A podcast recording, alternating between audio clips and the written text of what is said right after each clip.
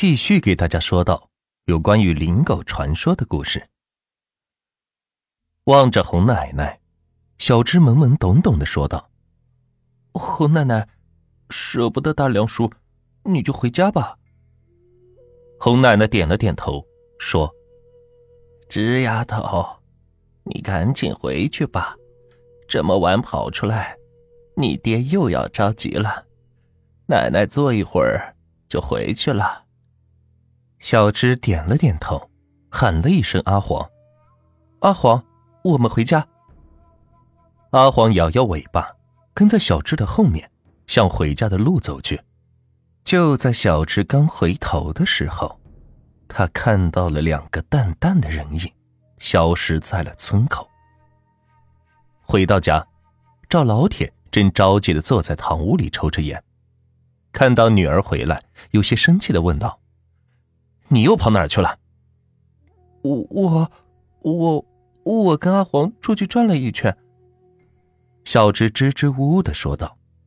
赵老铁叹了口气：“哎，村口，你都看到了。”小芝点了点头：“丫头，你洪奶奶去世了。”说完，赵老铁是叹了口气，接着说道：“回去睡吧，以后晚上别出去乱跑了。”嗯。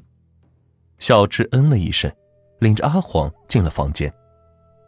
第二天，黄大亮家的院子里热热闹闹的，大家都在忙碌着。院子的中央放着一副黑色的寿棺，架在两个条凳上。棺材是不着地，这是地方的风俗，棺材未下葬前都不能着地，以免沾了地气。黄大亮带着笑跪在棺材边。不时的有村民来拜拜，黄大亮去叩一个响头，算是回礼。时而有哭声从院子里传来，那哭声是撕心裂肺的呐喊。小芝自然也是听见了。小孩子总是那么好奇，虽然不懂，但喜欢凑热闹。小芝带着阿黄走到门口，当看到院子里的棺材和大伙跪在地上哭时，吓了一跳。赶忙带着阿黄一溜烟的跑了。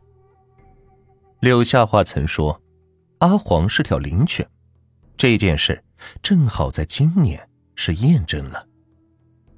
七天后，刚刚过完头七，黄大亮的老娘也到了出殡的时候。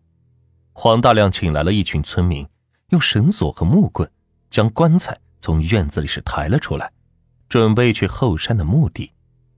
在棺材的前面。是黄大亮家十几个亲戚，个个是带着笑，一路哭着，一路走着。一行几十人的送葬队伍浩浩荡荡的向着后山进发。一路上哭声震天，这叫哭病。据说哭得越凶，表示和死者的关系越亲，将来也会得到更多的福报。当然了，一些地方目前还流行哭灵人。家人不哭或者哭不出来，就请哭灵人。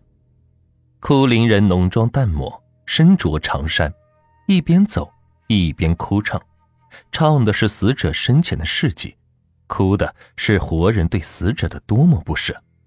这个时候正是下午的四五点钟，送葬的队伍一时走过，不少小孩子就跟在后面看热闹。小芝正在教室里上课。忽然，阿黄是冲了进来，咬着他的衣服就向外拉。教室里的孩子冷不丁的被吓了一跳。阿黄平时不这样，他知道阿黄肯定有事，于是就跟着老师请了个假，跑出了学校。只见阿黄一路在前面跑着，跑一段就回头看他一眼，直到跑到的村口，小芝也是没追上阿黄。而阿黄消失在了村口。等小芝找到阿黄的时候，阿黄正站在送葬队伍的前面，冲着棺材汪汪的叫了起来，就是不让队伍通过。看到这一幕，小芝也是愣住了，送葬的队伍也停了下来，所有人都愣愣的看着阿黄，不知道这阿黄的葫芦里卖的是什么药。几个大人就在一边驱赶着阿黄。而阿黄则是越来越凶，谁驱赶他，他就冲着谁一顿狂叫。看这架势，要是有人上来拉走阿黄，没准就被阿黄给咬了。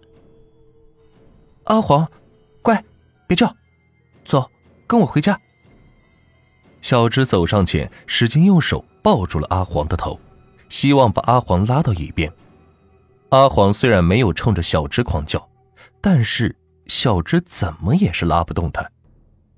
所有人都被眼前的这一幕给惊呆了，有人则在一旁嘀咕着：“这阿黄可能是舍不得洪奶奶离去。”众人听之后，无不唏嘘不已。赵老铁一看这架势，也是上来帮忙。阿黄，回家去！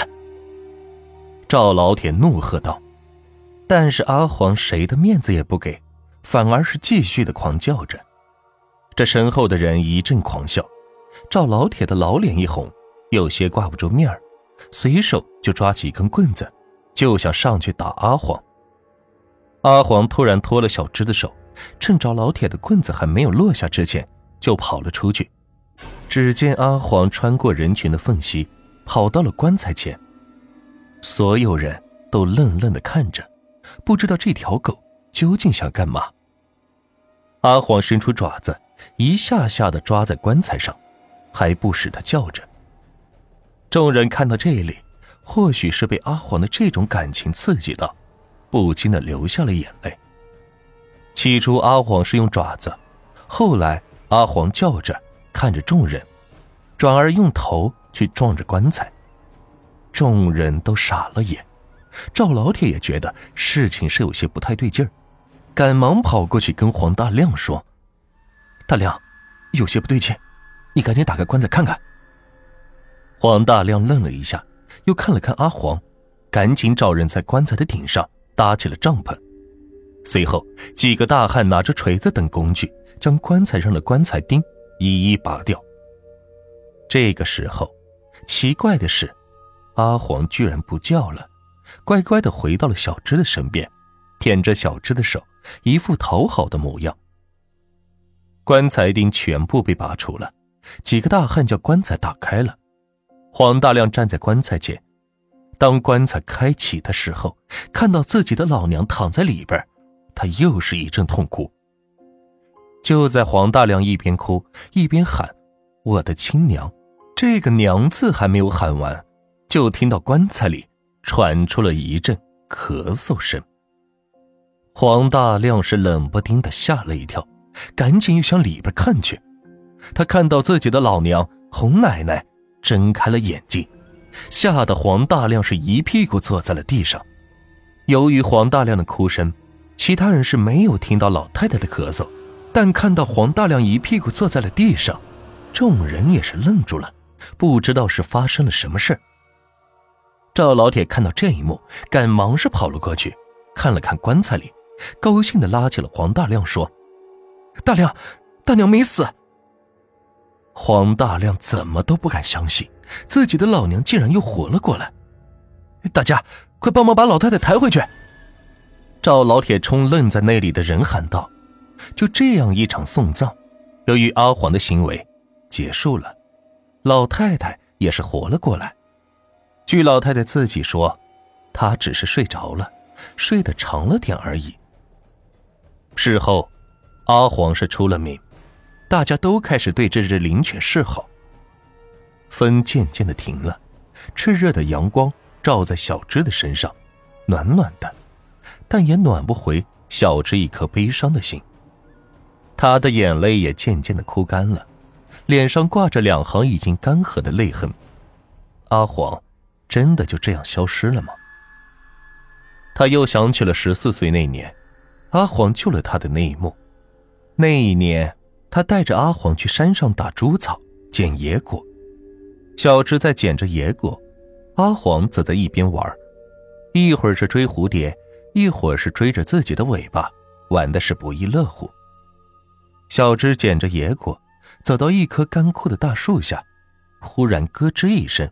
一段树枝是掉了下来，在那树枝上是缠绕着一条大蛇，那一条蛇似乎也被惊醒了，看到了眼前的小芝，十分不友好的吐着信子，眼神中是充满了敌意。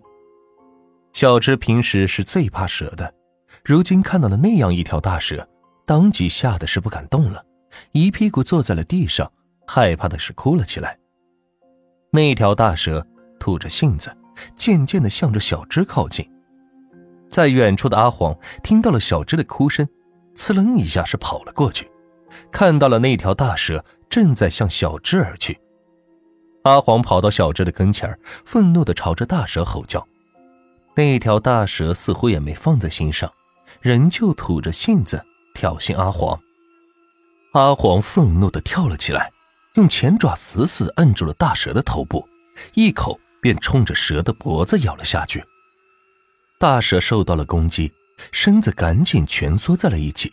紧紧的缠住了阿黄的身子，阿黄仍旧是死死的咬住蛇的脖子不放，大蛇的鲜血一滴滴的落下，他想抬头攻击阿黄，可是头部被阿黄死死的压着，怎么也是抬不起来。大蛇吐着信子，越来越用力，阿黄的身子是渐渐的软了下去。忽然，阿黄的后两只脚被缠到了一起，一时失去了平衡。猛的一下是倒在了地上，大蛇也趁这个时候一口咬了下去，咬在了阿黄的前爪上，而阿黄的嘴仍旧是死死的咬住蛇的脖子，始终不肯松口。最后缠绕在阿黄身上的蛇渐渐的也是松开了，大蛇死在了阿黄的手里，而阿黄也是倒在了地上。小芝害怕的把阿黄拉了出来，撕掉衣服给阿黄包扎。阿黄睁着眼睛看着小芝，轻轻的是呜了几声，似乎在告诉他自己没事。后来小芝找来了大人，把阿黄是抬回家了。赵老铁请来了兽医，给阿黄治伤。所幸的是，那蛇的毒液只是有一点，而且还咬到了阿黄的骨头上，并无大碍。但由于救治不及时，虽然救回了阿黄的命，但那条腿也算是瘸了。从那以后，阿黄再也跑不快了。日暮西山，夕阳西去，一抹晚霞，赤红一片，远远的挂在天际。小芝伤心的站了起来，向着家的方向而去。回到家后，看到了赵老铁、弟弟、母亲，小芝谁也没有搭理。转而进了房间，躺在床上。晚上吃饭的时候，谁喊小芝都不搭理。不一会儿，赵老铁走了进来，搬了一张椅子坐在了小芝的床前，吧嗒吧嗒的抽着旱烟，一副心事重重的模样，似乎又欲言又止。闺女，阿黄可能已经死了。赵老铁不忍心的说道。小芝是愣了一下。坐了起来，望着赵老铁的眼睛，他希望赵老铁是骗他的，可是他发现，那似乎是真的。闺女，后山有条小路，可以通到望天涯，你明天去看看，把阿黄安葬了吧。说完，赵老铁叹了口气，走出了屋子。第二天，小芝在望天涯的下面找到了阿黄的尸体。阿黄已经死了，在阿黄的周围还大大小小的立着不少的墓碑。看到上面的名字，他知道这里葬的都是村里的犬。南山村的犬都有一些灵性，每当他们老去，或许知道自己即将死亡的时候，他们就会选择自动的离开，不给自己的主人添麻烦，跑到望天涯，再看最后一眼。便会跳下去，结束了自己的生命。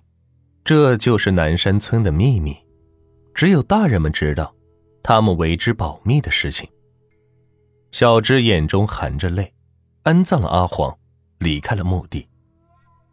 人是有感情的，狗是我们人类的朋友，他们也一样有着自己的感情。他们选择自己感情的方式，却是用自己的独特方法。大多数的狗。都是有灵性的，请善待那些我们的朋友。灵狗的传说到这里就全部结束了。